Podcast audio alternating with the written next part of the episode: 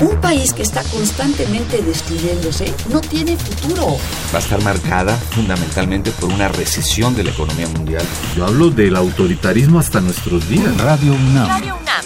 Y la Facultad de Ciencias Políticas y Sociales presentan Tiempo de análisis. Me parece que tienen que darnos ya respuestas concretas. No se puede echar a andar la reforma electoral tal y como está planteada. Tenemos que seguir luchando por defender la libertad de expresión. Un espacio radiofónico donde con tu voz construyes el debate. Tiempo de análisis. Tiempo de análisis.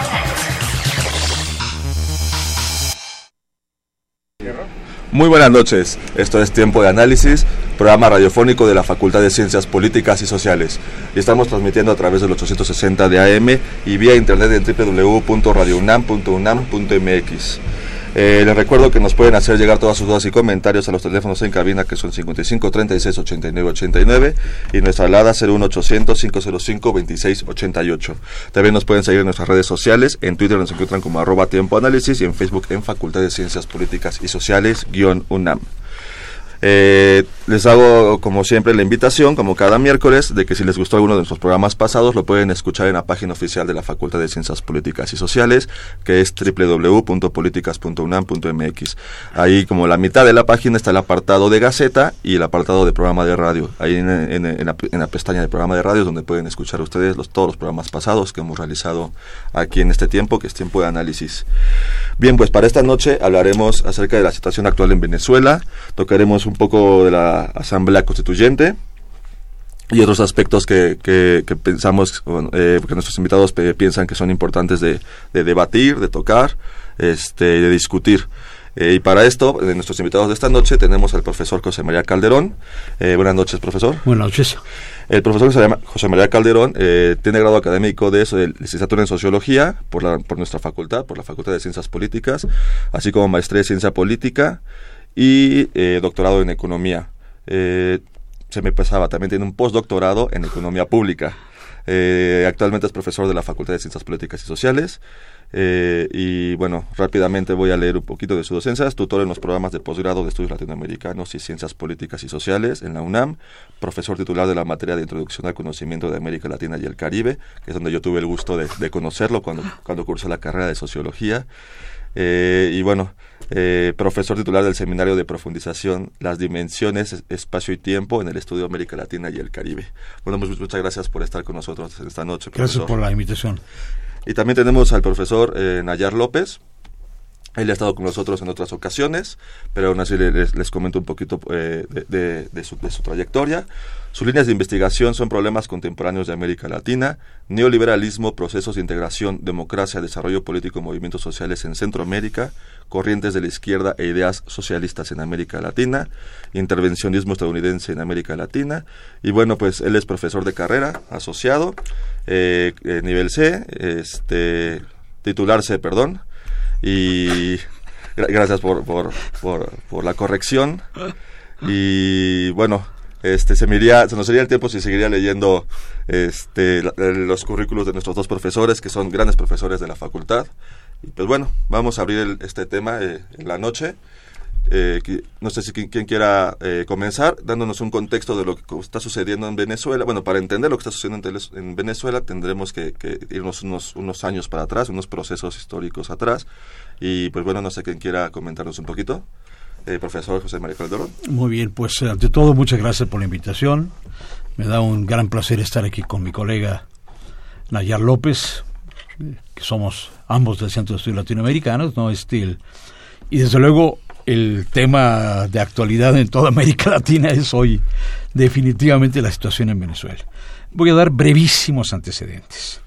Primero, eh, hacia 1992 eh, tenemos una, una crisis institucional de gran portada en Venezuela después de la realización de un acuerdo que se estableció en 58 que se llamó el, el, plan el, acuerdo de punto fijo en donde dos grandes partidos políticos la Acción Democrática y COPEI establecieron un acuerdo efectivamente no para reconstituir la institucionalidad democrática en Venezuela. Este mm, proyecto este pacto no que tuvo una duración absolutamente impensable no este en la historia venezolana no llegó a su fin hacia la, el año 89-90 no este el, en 92 hay un intento por parte de Hugo Chávez de llevar a cabo un golpe de estado no este militar. El golpe fracasa pero Hugo Chávez deja sembrada la idea efectivamente de la necesidad efectivamente de modificar el sistema político debido a esta crisis. En eh, 98 se presenta efectivamente en elecciones, gana eh, con, en forma abrumadora, ¿no? Este, e inicia posiblemente uno de los grandes proyectos de distribución de la riqueza que se ha dado en América Latina en los últimos años. Yo creo que Hugo Chávez define incluso lo que podríamos llamar un ciclo progresista, un ciclo de transformación y de renovación sociopolítica en América Latina, que tuvo seguramente no este sus momentos de mayor éxito entre 1900 2006 2007 fundamentalmente gracias efectivamente a que a que eh, Venezuela que es un país eh, petrolero uh -huh. tiene posiblemente las más grandes reservas o por lo menos de las más grandes reservas del mundo en petróleo, ¿no? Este el, y gracias también al aumento de los precios del petróleo logra llevar a cabo una política expansiva del gasto público quizá como en ningún otro país de América Latina. Y esto le va a dar un grandísimo éxito, efectivamente, no solamente en Venezuela, sino fuera no solamente su política, digamos, eh, de distribución del ingreso tuvo un enorme éxito, sino que también llevó a cabo una serie de realizaciones en términos de consolidar la integración de América Latina y proyectar efectivamente a la región con visos de independencia, fundamentalmente a través de dos mecanismos. Por una parte, la autonomía la independencia en la información con Telesur uh -huh. y por otra parte la soberanía financiera a través de, de, de, la creación de un banco que financiara iniciativas en el sur de la región. Es decir, es, estamos pues ante un proyecto que no solamente se reduce a pensar efectivamente en su propia nación, sino uh -huh. que piensa efectivamente en todo el, el, contexto latinoamericano. A partir de 2013 las dificultades efectivamente empiezan a, a presentarse, sobre todo porque hay una modificación muy fuerte por parte de Estados Unidos de su política petrolera, no es fundamentalmente a través de la exploración del, del fracking y esto logra de alguna manera a bajar de manera muy significativa los precios del petróleo. Hay una sobreoferta, digamos, en el mercado mundial, bajan los precios del petróleo de manera muy significativa, no solamente Venezuela, también México sufre efectivamente esta baja de los precios del petróleo, ¿no? Este, y desde luego esta fecha, 2013, coincide prácticamente también con la muerte del presidente Chávez. Claro. no este un cáncer fatal lo lleva efectivamente a la muerte no este y de, designa prácticamente como su sucesor a Nicolás Maduro no un personaje que se había distinguido fundamentalmente en las lides políticas, había participado en el Partido Comunista, no este muy vinculado fundamentalmente al, a las opciones este, de la política cubana, no este entrenado en las relaciones exteriores, etcétera, etcétera, ¿no? Y este y empezamos efectivamente una fase nueva, ¿no? Este caracterizada definitivamente por tener menos recursos económicos, uh -huh. por lo tanto, toda esta política expansiva de gasto público a la que hice referencia anteriormente, pues se va a encontrar con, con problemas objetivos, ¿no? Este el, Evidentemente, y con esto yo acabo mi intervención muy rápidamente, yo creo que el, el éxito del presidente Chávez se fundó básicamente en tres elementos. Primero, desde luego, el poder contar con eh, recursos económicos eh, de, un grandísimo volumen, quizá como nunca antes en la historia venezolana. No este se calcula que todo el periodo, digamos, chavista eh, pudo obtener efectivamente cerca de dos billones de dólares, o sea que do, dos millones de millones de dólares, uh -huh. ¿no? Es una cantidad verdaderamente gigantesca, ¿no? Este, el, en segundo lugar, un carisma eh, verdaderamente notable, ¿no? Este, posiblemente, para decirlo con una terminología propia de la ciencia política, Chávez era un auténtico animal político. Intuía la política, la sentía y lograba una comunicación como pocos políticos en la región han logrado. Quizá el símil más inmediato que podemos tener es el caso de Fidel, Fidel Castro, ¿no? Gran comunicador, gran este conversador, un sujeto que establecía inmediatamente vínculo con el pueblo durante horas y horas, ¿no? Este el, es decir, esos dos elementos. Y un tercer elemento, el hecho de plantear permanentemente, sobre todo a partir de una propuesta que se establece en la Constitución de 1999, que es la que, fir la que se firma con el presidente Chávez, con un consenso de 70% por parte de la población, la idea de revocar el mandato, ¿no? A mitad de mandato. El caso del presidente en Venezuela dura seis años, son sexenio, y por lo tanto, efectivamente, cada tres años había que poner a prueba efectivamente si el presidente seguía gozando del consenso de la población. ¿no? Este, pues esto es un poco el panorama, ¿no? Este, antes de que entremos propiamente a analizar fundamentalmente la política del presidente Nicolás Maduro. Bien, pues ya tenemos aquí unas bases para poder este, entender un poquito más de lo que vamos a hablar de la situación actual. Eh, profesor Nayar, no sé si, si quiera abonar algo más a este contexto o este pues ya comenzar ya con, con, la charla, que pues no sé con qué queremos empezar directamente con la asamblea, o nos vamos un poquito con la historia de la oposición, lo que este yo, yo, pensaría que igual ahorita sería también eh, un poquito apto conocer por qué Maduro tiene esta situación. Ya nos habló un poquito el profesor eh, Calderón de que también está contando con una economía muy distinta, unos recursos eh, económicos muy distintos a los que Chávez tuvo en su momento. Y bueno, la situación, el contexto que Maduro eh, está, está pasando es, es muy distinto. Entonces, este, pues no sé qué nos, qué nos quieras platicar para, esto. Bueno, este, igual también gracias por la invitación y por estar aquí con el profesor Calderón. la, yo solamente no, eh, creo que estuvo muy bien planteado todo este contexto histórico y solo como agregado, digamos, habría que ubicar también ahí, digamos, los desafíos que se enfrentó eh, durante todo este proceso por parte del presidente Chávez y que tiene que ver justo con, con la forma de poder entender hoy en día la oposición en Venezuela. Y es una oposición que desde un principio, bueno, no aceptó la idea de que un proyecto diferente y antagónico, digamos, al, proyecto neoliberal que para ese momento ya se había consolidado como tal después de este intento de golpe de Estado en el 92, eh, eh, que, interrumpe o que fundamentalmente se, se, quiere enfrentar al modelo neoliberal que había eh, planteado el presidente el presidente se me fue el nombre el que bueno se me fue el nombre, ahorita lo recuerdo. Había planteado en ese momento que provocó el Caracazo en el 89, sí, claro. Eh, y esto lleva a ese intento de golpe de Estado. Eh, y entonces... Carlos Andrés Pérez. Carlos Andrés Pérez, está el nombre, exacto.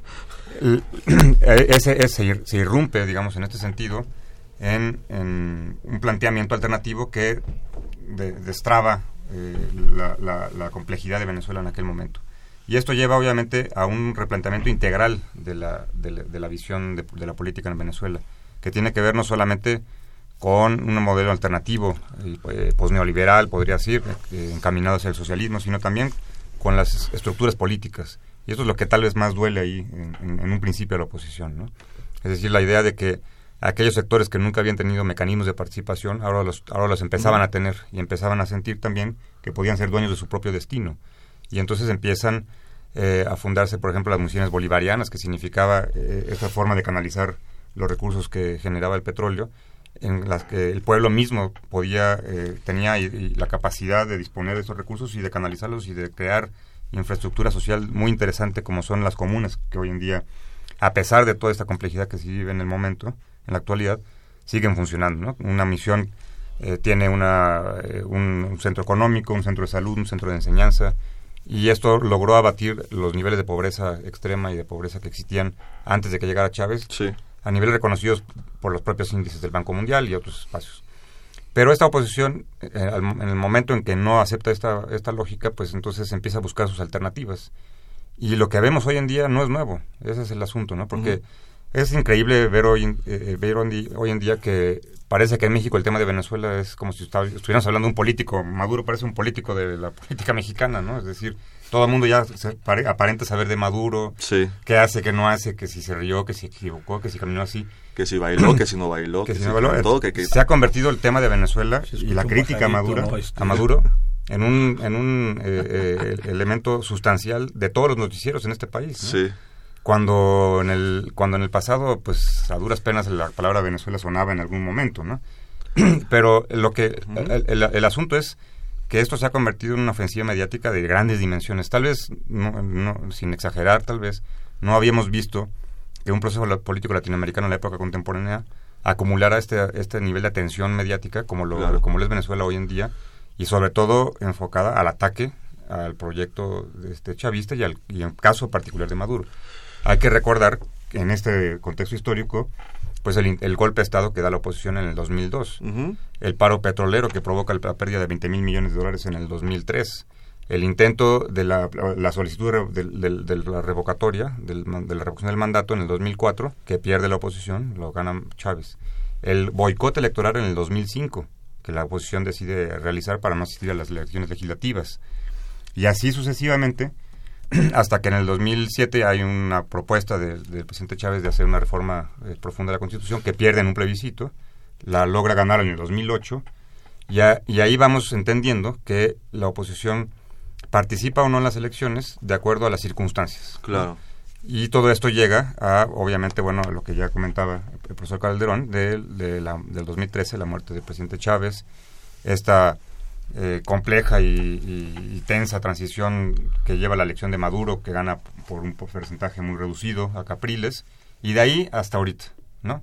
Lo que está en la oposición ahorita eh, ya lo hizo en el 2014, Ujú. cuando se dio este famoso momento de las guarimbas, que provocaron 43 muertos, por las cuales, entre otras este, consecuencias, Leopoldo López está este, preso porque fue el que incitó a, ese- a ese nivel de violencia y que provocó esa muerte de 43 personas, las cuales 35 fueron más o menos, eh, la, ca- la cuenta de- fueron chavistas. Y entonces la oposición empieza a eh, buscar alternativas de cómo regresar, ¿no? Que, eh, eh, pero, de, de- pero de formas eh, fuera de la institución. Llegan al 2015, ganan las elecciones. Este, legislativas, obtienen la mayoría en la, en la Asamblea Nacional. Y hay un caso muy particular de tres, de tres diputados de la oposición y un oficialista que son eh, que cometieron irregularidades para, para ser electos y entonces hay, la instancia judicial determina que esos cuatro diputados, tres y uno, eh, tres de la oposición Sí, y uno y el oficialista, oficialista. no pueden ser, eh, no pueden ocupar su cargo. Sin embargo, la oposición eh, juramenta a los diputados para obtener la mayoría absoluta que le, permití, le permitiera hacer cambios de fondo en la Constitución, inclusive, ¿no? No solamente las funciones legislativas que les corresponden, sino cambios fundamentales.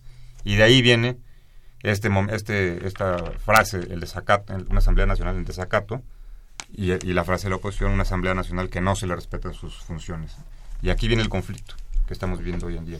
Pero es importante tener este antecedente, es decir, Claro. la oposición que tiene todo el derecho a manifestarse, que tiene todo el derecho de criticar, que tiene todo el derecho de plantear sus propuestas en cualquiera de los espacios institucionales, tiene un antecedente de golpes de Estado, de boicotes electorales, de muertes como en el 2014, Ujú. y hoy lo vemos en esta eh, eh, de- lamentable situación de violencia que, que existe en Venezuela, que también es importante decirlo, es una se ha magnificado, digamos, es decir, no es no importa que sea uno o, o un millón, una muerte importa, pero se ha magnificado en la lógica de hacer creer una idea de que es realmente es prácticamente una guerra civil y que todo el mundo está muriendo y que Que los 120 Y que- muertos son, son de Maduro. Además, los, hizo- los, los, eh, los asesinó el Estado, ¿no? Cuando hay este, explicaciones puntuales de cada uno de los casos que lamentablemente han sucedido. como los casos de, la- de la oposición quemando Hay, hay Ah, alrededor de sí, 22 enormes. chavistas quemados por la oposición, ¿no? Eh, Sí. que según la, la lógica de los derechos humanos de, las de la ONU, son crímenes de odio.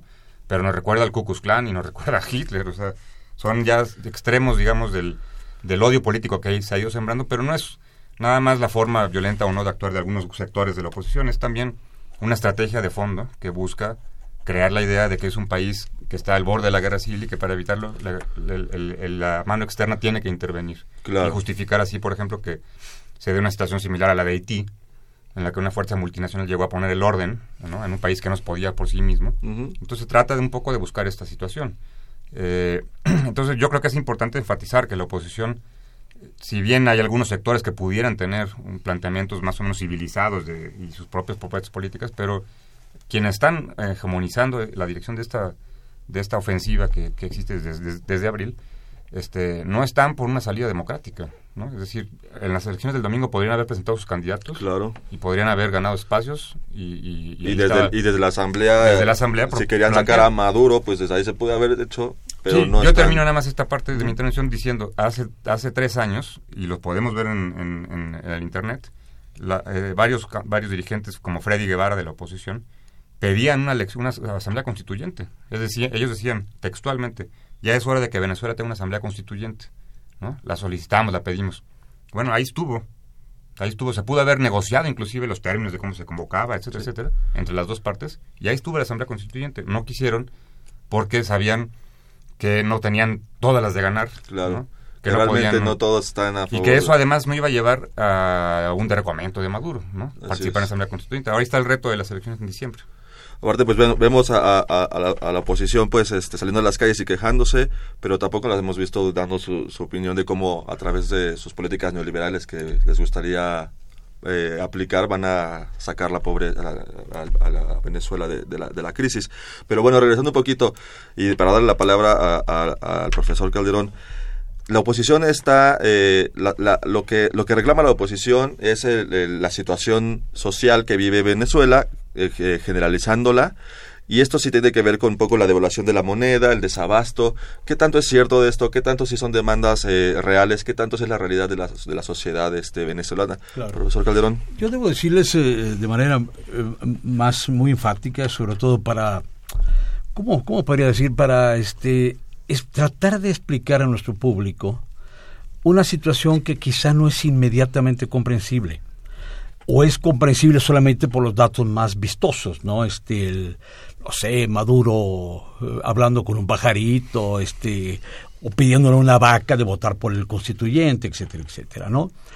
Yo estuve en 2008 en Venezuela en un congreso y una de las cosas que de las cosas que notamos más directamente era la polarización de la sociedad. Yo creo que eh, eh, tenemos que entender un poco ese tipo de procesos sociales, ¿no? Este, Evidentemente Chávez tenía una propuesta efectivamente, no que buscaba efectivamente, no este para hacer participar a los sectores que históricamente nunca habían participado en Venezuela, ¿no? Venezuela es un país muy peculiar, ¿no? Este es un país en donde hay una proporción muy importante de población negra, ¿no? Mulatos, etcétera, pero también de población blanca, ¿no? De origen europeo, sobre todo los que inmigraron, digamos, en los años 50, italianos, españoles, portugueses, etcétera, parte naturalmente de los viejos criollos, ¿no? Este, incluso cuando uno habla efectivamente con una persona de cierta eh, textura blanca, le dice, ¿y tú que eres criollo? ¿No? Somos criollos, sí. ¿no? Es decir, hay esta esta confrontación muy visible, uh -huh. ¿no? Este, y desde luego Chávez, que es, es eh, un sujeto que viene del pueblo, ¿no? Es eh, indudablemente un personaje que expresa el mestizaje propio efectivamente de la sociedad venezolana, habla con todos y sobre todo más con ese sector de la población, ¿no? Claro. Y entonces jala efectivamente a todo ese sector que vivía en las en, en, en, las colinas, ¿no? Este, como lo vemos nosotros también aquí en la Ciudad de México, sí. ¿no? Este, y los incorpora al proceso político. Esto es muy importante. Digo, Chávez reivindica la participación política de sectores que históricamente habían estado al margen, ¿no? Uh -huh. ¿no? Ese es el grandísimo éxito, efectivamente, de Chávez. Y ese sector empieza a participar a partir de entonces, ¿no? Ahora, participa efectivamente de los beneficios que tiene efectivamente el país, ¿no? En cuanto a recursos, ¿no? Uh -huh. Este, el, yo digo, veamos las cosas eh, cómo van configurándose, ¿no? Este, en 2012, en 2002 Chávez llega al poder, enfrenta una, una, una huelga de tamaño colosal con la este con, con el petróleo, ¿no? Este, porque era la gran compañía petrolera. Era la, la, aristocracia obrera, ¿no? Y la aristocracia obrera quería también sus propias prebendas y logra atraer efectivamente a la huelga a la clase media y a la clase empresarial, ¿no? Chávez los derrota en una acción de tres meses que es épica desde el punto de vista de la confrontación, digamos, que tiene efectivamente el poder político contra la compañía. El, elimina 20 mil trabajadores todos ellos técnicos altamente calificados, que hasta la fecha no han encontrado trabajo de nuevo. Y se han ido a Arabia Saudita, a Dubái, este, a México llegaron muchos de ellos, ¿no? Este, es decir, Chávez convierte a PDVSA en la gran empresa del Estado, ¿no? Es decir, no le permite ninguna autonomía que es la que había tenido anteriormente con los regímenes anteriores y la convierte en la caja chica digamos, del, del, del, Estado, ¿no? Es ahí donde vienen los grandes recursos que permiten efectivamente llevar a cabo las reformas del chavismo, ¿no? Este, evidentemente esta acción, ¿no? Pues no va a gustarle efectivamente a otros sectores que esperaban efectivamente obtener estos recursos de renta, ¿no? De renta. Porque ese es el punto clave, desde mi punto de vista, para entender la, este, la, la, situación venezolana. La renta. ¿Quién maneja la renta? ¿No? La burguesía manejó la renta. De pronto Chávez manejó la renta, ¿no? Ahora, ¿quién la va a manejar? ¿No? no es, yo creo que ese es el punto a debate fundamental, ¿no? Este, y desde luego, en ese punto a debate, tenemos que analizar también en medio de todo ello la crisis económica pavorosa que ha significado para Venezuela la baja del precio del petróleo. Y yo diría algo más que me parece muy importante. El hecho de que durante toda la fase chavista, acentuado con el madurismo, no ha habido políticas productivas que permitieran de alguna manera prever las vacas flacas. ¿No? Se pensó que el petróleo era eterno. No es verdad, el petróleo no es eterno. Y además no lo manejas tú, lo manejan los, las grandes transnacionales que están fuera de ti, ¿no? Y entonces este es, sumamente frágil como Estado Nacional. Yo digo, la experiencia venezolana debe ser también una enseñanza para nosotros. ¿No? De cómo podemos ser frágiles ante los poderes imperiales, ¿no? Cuando no manejamos nuestros recursos o cuando no tenemos efectivamente alternativas que nos permitan efectivamente hacer frente a crisis de estas dimensiones. Entonces, eso es esto lo que está hoy en debate. Es esto lo que está efectivamente enfrentando este efectivamente este Maduro. No tienen los recursos. No puede hacer políticas distributivas y naturalmente está permitiendo efectivamente que la oposición que ya no es una oposición solamente burguesa, tiene también sectores populares que ya no están beneficiándose efectivamente del, ¿cómo se llama? de los beneficios del petróleo, ¿no? Que, que, están enfrentando una situación objetiva de hambre, de falta de medicinas, ¿no? Con una inflación galopante de mil por ciento, más de mil por ciento. El dinero pierde valor efectivamente de, un, de una hora a otra, ¿no? Y como decía Lenin, ¿no? Decía Lenin, ¿quieres destruir un país? Provoca la inflación, afecta su moneda. Y eso es lo que está enfrentando hoy Venezuela. ¿Cómo resuelves ese problema? ¿No? ¿De qué manera vas a, lograr efectivamente controlar tu moneda cuando sigues efectivamente emitiendo papeles moneda para poder enfrentar efectivamente las demandas de la sociedad? Yo digo, el problema que hoy presenta eh, este, Venezuela no es un problema simple, es un problema muy complejo que debería comprometernos a todos los latinoamericanos para entender la cabalidad y buscar efectivamente el apoyo a, ese pueblo. Claro. No, este, ya no solamente al gobierno, al pueblo venezolano que es el que está sufriendo efectivamente ese tipo de consecuencias, ¿no?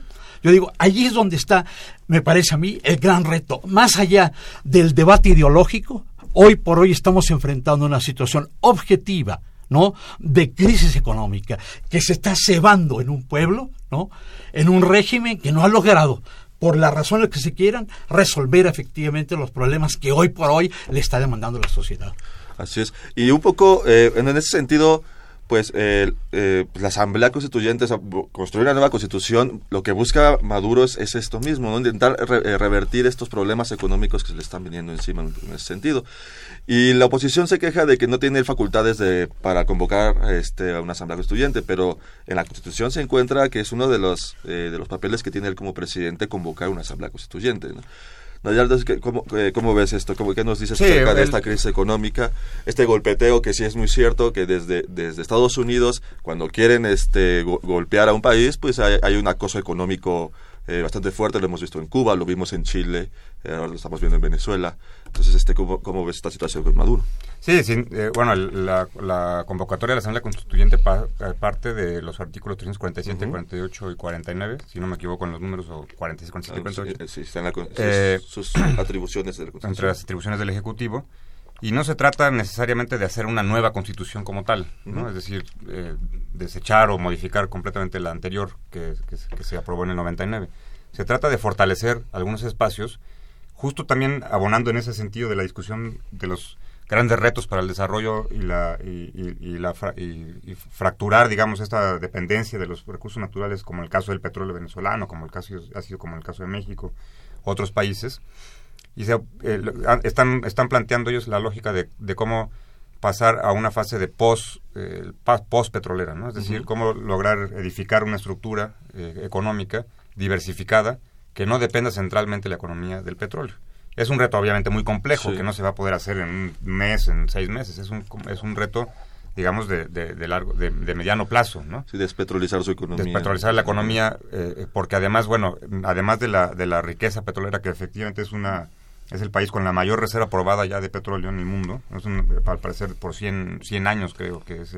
la reserva que tiene de petróleo Venezuela, también es, hay grandes reservas de oro, por ejemplo de níquel, de, de, zinc, de, gas inclusive. Y no se diga, bueno, el ecosistema en términos de, agua, este, este, agua... potable, los recursos naturales. Potable, recursos forestales, etcétera, etcétera. ¿no? Se comparte en cierto, el Amazonas en cierto, en cierto territorio, etcétera. Entonces, entendamos a Venezuela en la lógica de la importancia geoeconómica que significa ese país y por eso no es que este, si tuvieran razón eh, los voceros de, Estados, de Trump y de Estados Unidos en la lógica de la crítica hacia la democracia, los derechos humanos, todo eso, eso es lo que menos les importa. Claro. ¿no? Porque ellos son los, que, los principales promotores de la violación de los derechos humanos a nivel mundial. Sí, y veamos Siria, Afganistán, Israel. etcétera, etcétera. Lo que les importa ahí es el petróleo, ¿no? Cómo poder descarrilar un proceso que con todas sus complejidades, con, con todos sus errores, ha ido, eh, ha sostenido y vencido todos estos años de retos, porque eh, ahí habría que ubicar un punto, ¿no?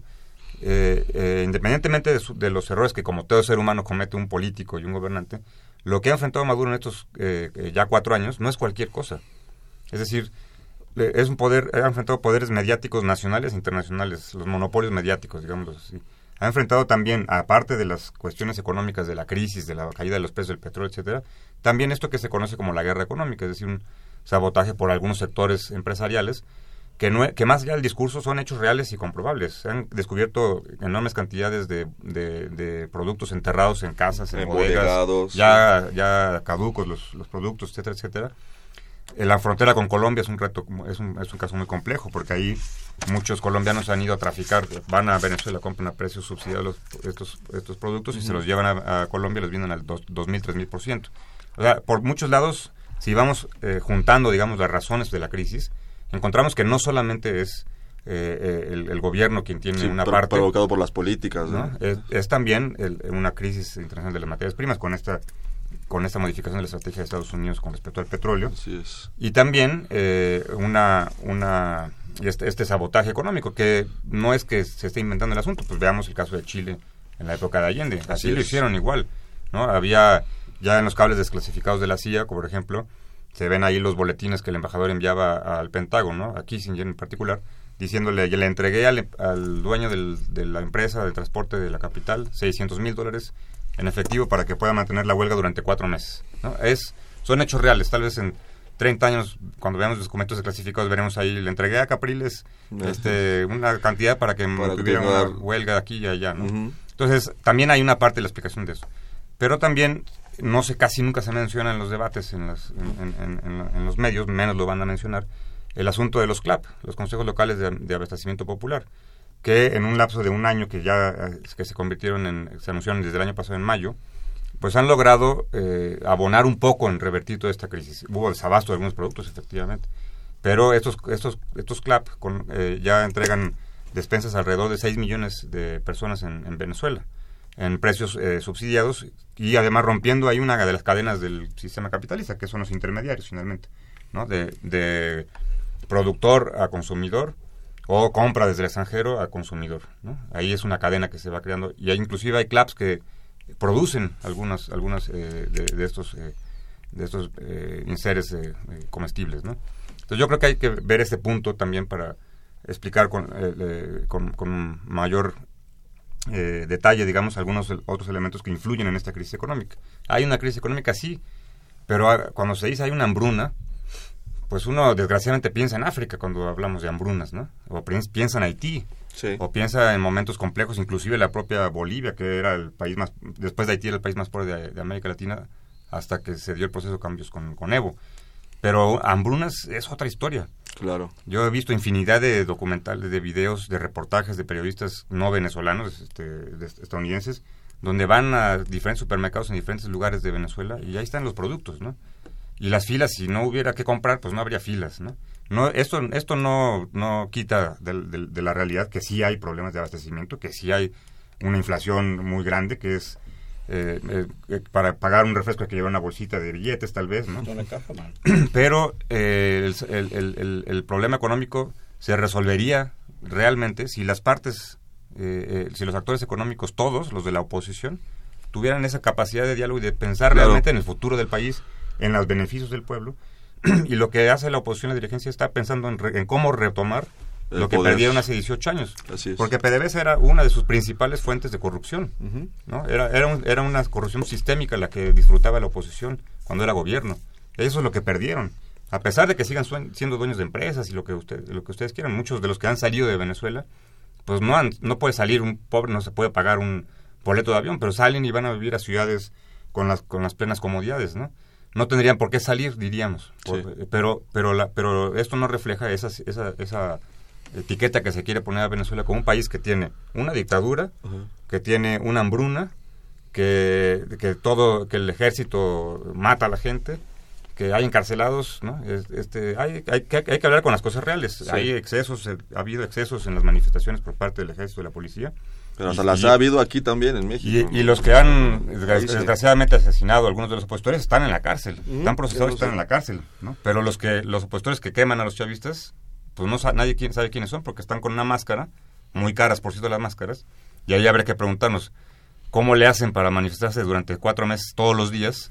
¿De dónde viven? ¿Quién les, qué, qué, trabajo te permitiría a ti manifestarte todos los días durante cuatro meses? Tienen un financiamiento. Se han, se han detenido inclusive a paramilitares colombianos ya en el desempleo en Colombia, que han sido contratados por la oposición en Venezuela. Y como células que ya tienen esa eh, este, práctica. Claro, no olvidemos que igual los medios tradicionales este, de comunicación, aquí en México por ejemplo, no dejan de, de, ponerle el adjetivo de, de dictador a Maduro, eh, pues no, quizá no les gustará mucho como la forma de, hacer su política, pero siempre se ha manejado bajo lo que dice la Constitución y de forma democrática, mientras que la oposición es la que se ha estado fuera de, de todo de todo papel democrático en, muchos de los momentos que han tenido la oportunidad de ellos de a través de la democracia pues hacerse de, algunos espacios. Eh, antes de, cederle la palabra eh, al doctor José María Calderón, vamos a ir a nuestro único corte de la noche y regresamos para, para concluir con esta, con esta discusión. Eh, vamos a, una, una cápsula del CONAPRED y volvemos. México es un país con gran diversidad de personas nuestra sociedad está constituida por diversos grupos y diversas minorías que por prejuicios, ignorancia, estereotipos o elementos religiosos y culturales son discriminados, vulnerados y violentados de diversas formas. Estos grupos van desde mujeres, grupos religiosos, grupos étnicos, personas con discapacidad, migrantes y adultos mayores, solo por mencionar algunos. Pero, qué es la discriminación y cómo afecta a la vida de las personas que sufren estos actos? La discriminación es una práctica cotidiana que consiste en dar un trato desfavorable o de desprecio inmerecido a determinada persona o grupo, que a veces no percibimos, pero que en algún momento la hemos causado o bien recibido. La discriminación excluye a quienes la sufren de las ventajas de la vida en sociedad con la consecuencia de que éstas se distribuyen de forma desigual e injusta.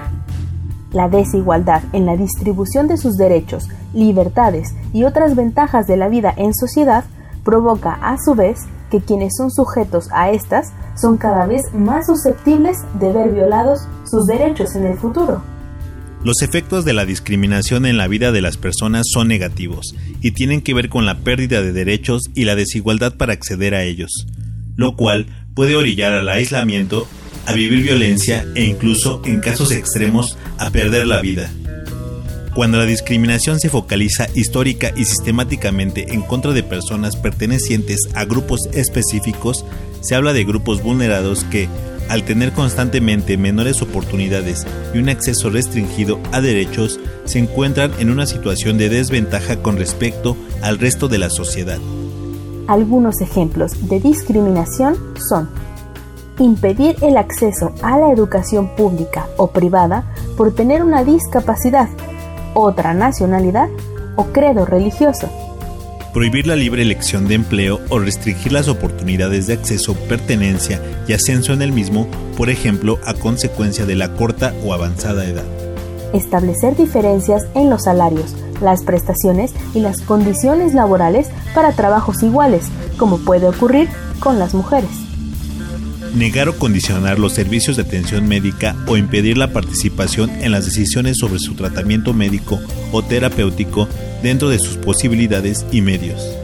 Impedir la participación en condiciones equitativas en asociaciones civiles, políticas o de cualquier otra índole a causa de una discapacidad.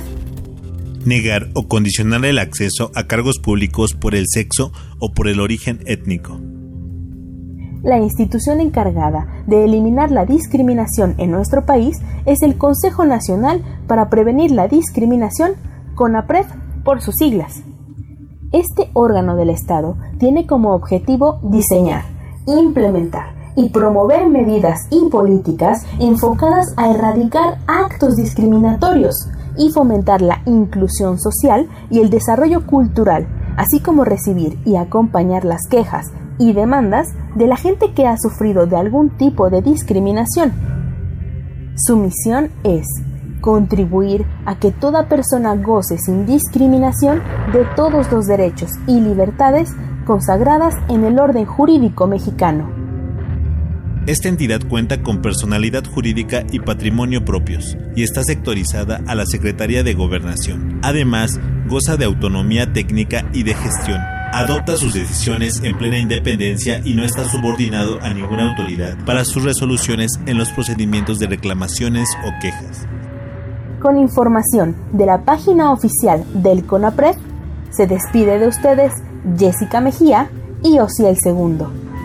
Continúa escuchando Tiempo de Análisis.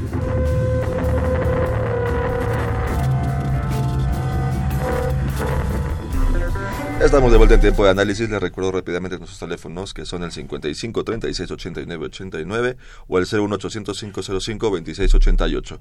También nos pueden seguir en Twitter en arroba tiempo o en Facebook en Facultad de Ciencias Políticas y Sociales UNAM. Bien, pues continuamos aquí en la mesa hablando de la situación actual de Venezuela. Este, les recuerdo rápidamente a nuestros invitados. Eh, tenemos por un lado al doctor José María Calderón y tenemos al profesor Nayar López, ambos este, bueno, doctores, doctor en ciencia política.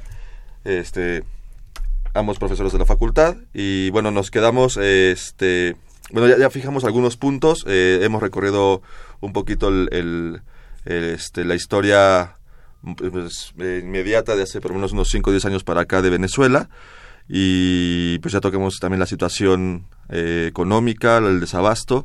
Y pues me gustaría que ahora eh, me pudieran platicar un poquito de qué, qué, cuáles son las alternativas que se le presenta a Venezuela, porque por un lado pues no, vemos que no, no hay intención de, sentarse a dialogar, no, no por lo pronto, entonces qué alternativas podríamos encontrar, eh, profesor Calderón. De manera muy rápida yo quisiera hacer énfasis en en algunos problemas de carácter estructural que están presentes en la economía venezolana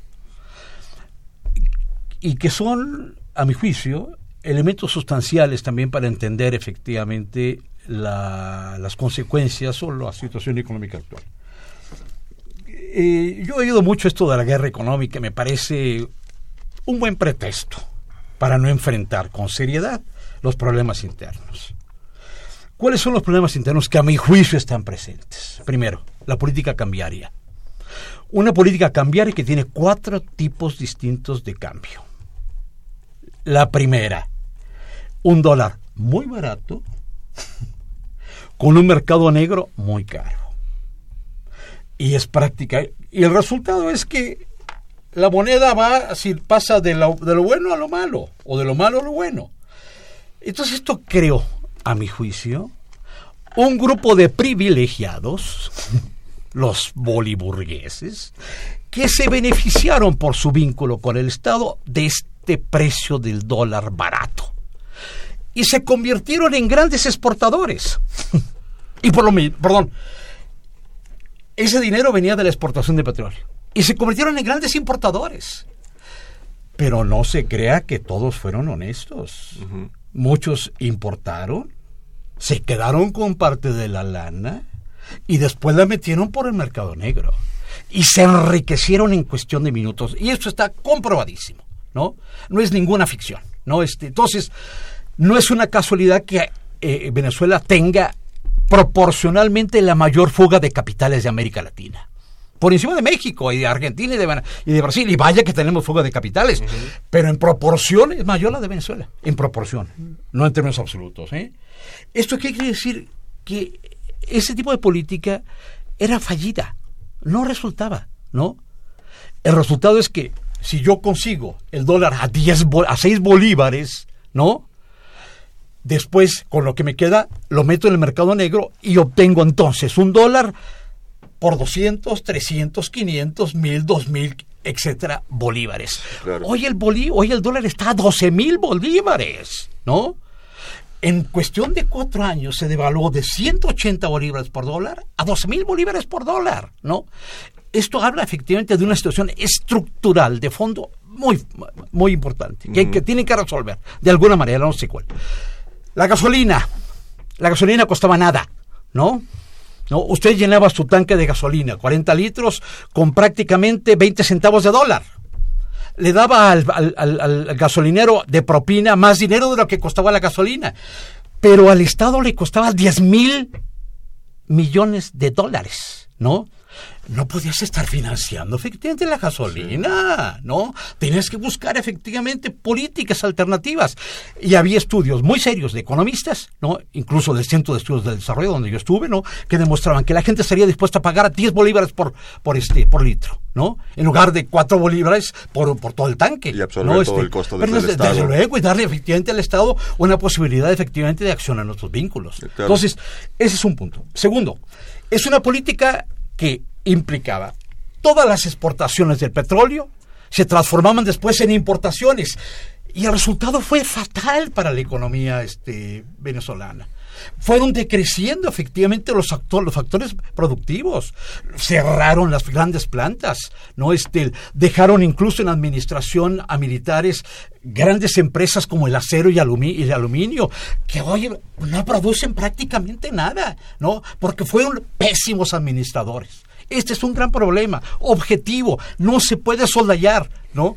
La administración es importantísima también, ¿no? Entonces, sí, la guerra económica, pues oye, es el pretexto típico, efectivamente, de alguien que tiene que buscar efectivamente algo que decir, por cuando, en lugar de enfrentar los problemas reales, ¿no? Este, yo digo, aquí hay problemas económicos reales. ¿Qué va a pasar con el país? Hoy tiene un, una reserva monetaria de 10 mil millones de dólares. Y tiene que eh, cubrir pagos internacionales absolutamente urgentes. El año que entra tiene que pagar 8.500 millones de dólares, ¿no?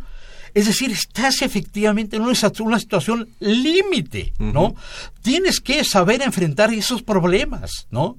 Y los problemas están implicando efectivamente grandes ajustes de grandes proporciones, sea la fuerza que sea, ellos o los, o, los de la oposición. Esos son problemas insoslayables, ¿no?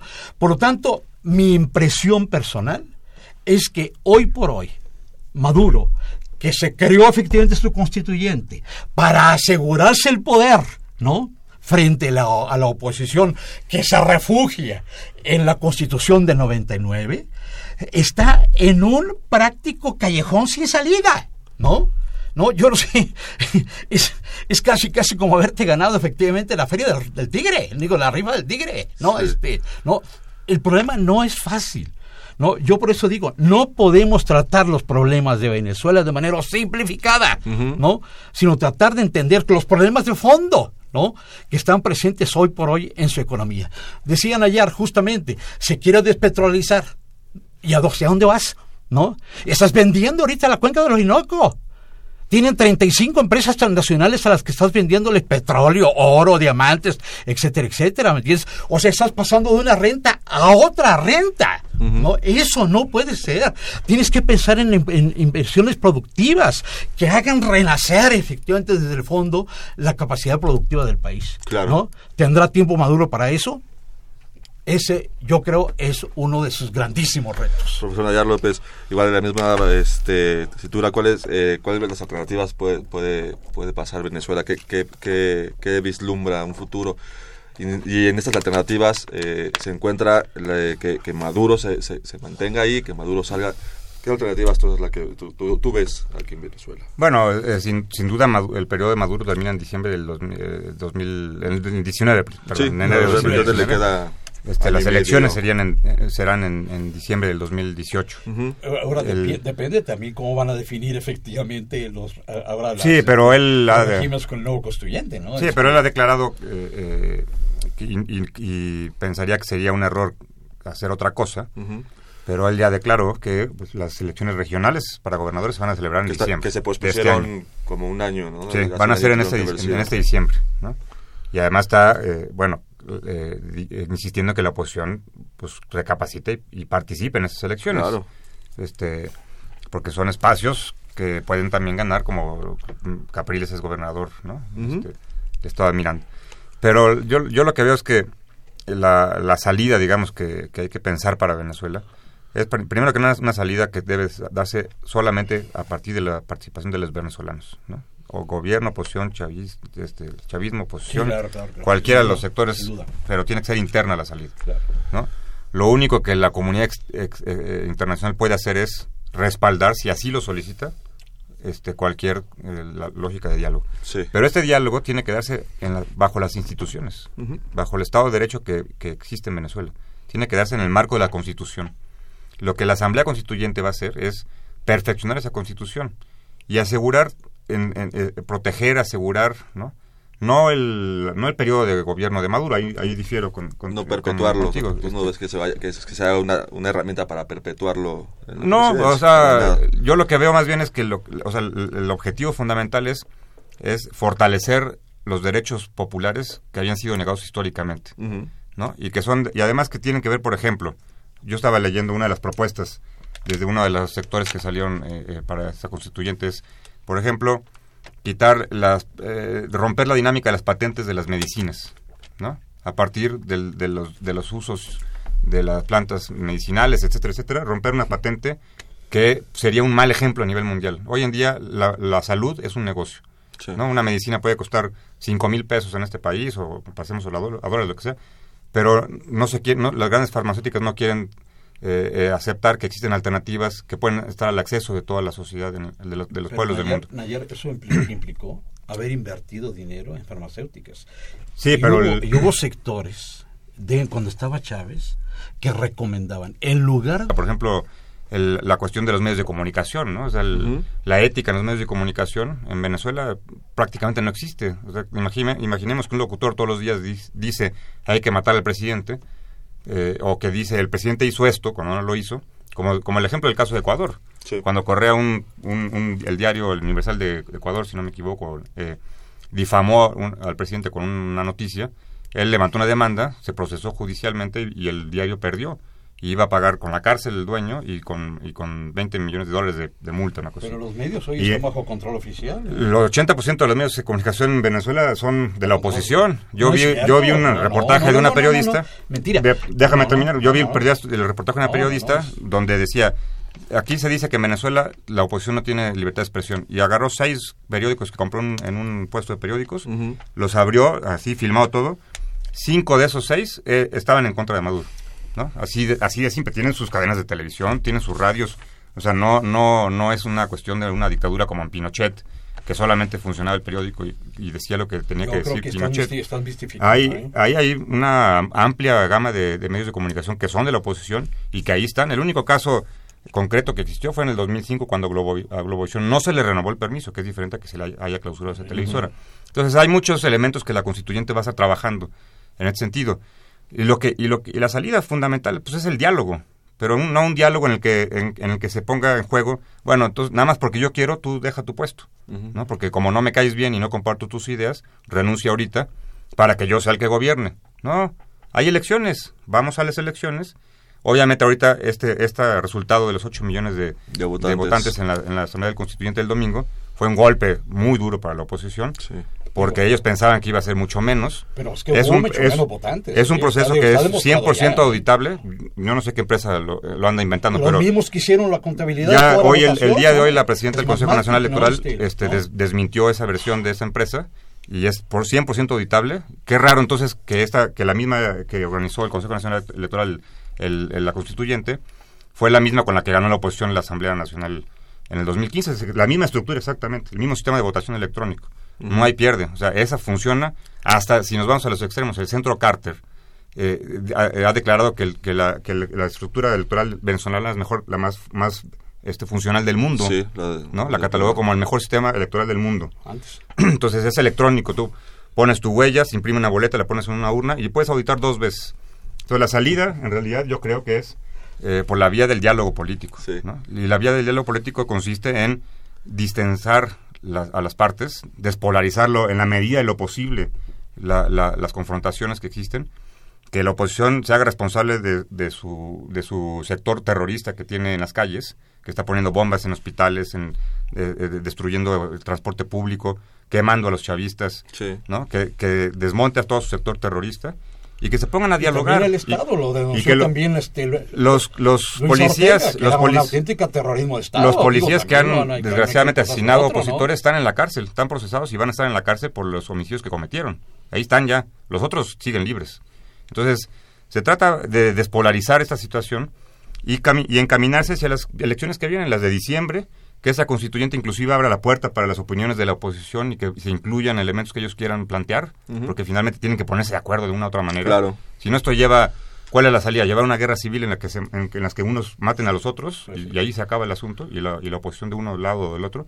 Tiene que irse por el diálogo, por la, por la, pero la, por la vía institucional y democrática como acto del chavismo.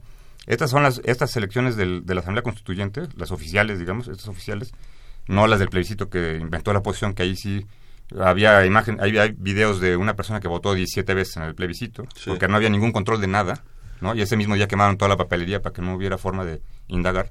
Pero esa elección es eso, la número 22 en 18 años, ¿no? Dejemos la pregunta al aire, ¿qué dictadura realiza 18 elecciones, ¿no? Claro pues se nos acabó el tiempo. Este, esperemos tener un, próximo programa para continuar hablando de esto porque muchas cosas se nos muy bueno porque hay muchas cosas que quedan se, se quedaron del tintero. Y, y, seguramente vendrán muchas cosas más en estos días que vienen y meses. Este, entonces tendremos seguramente tenemos que programar saliendo aquí fuera del aire. El siguiente programa lo dejaremos ahí. Pues quiero despedirme de ustedes. Gracias por haber estado con nosotros esta noche. Gracias a nuestros invitados, al profesor José María Calderón, a Nayar López. Muchas gracias. y gracias a ustedes por la invitación. ¿eh? Y bueno, tienen una cita el próximo miércoles en punto de las 8 de la noche para escuchar tiempo de análisis. Les recuerdo que este programa es producido por la, por la Coordinación de Extensión Universitaria a cargo de Luciano Mendoza. Se despide de ustedes Carlos Carlos Cajadillo. Muy buenas noches. Una coproducción de Radio UNAM y la Coordinación de Extensión Universitaria de la Facultad de Ciencias Políticas y Sociales.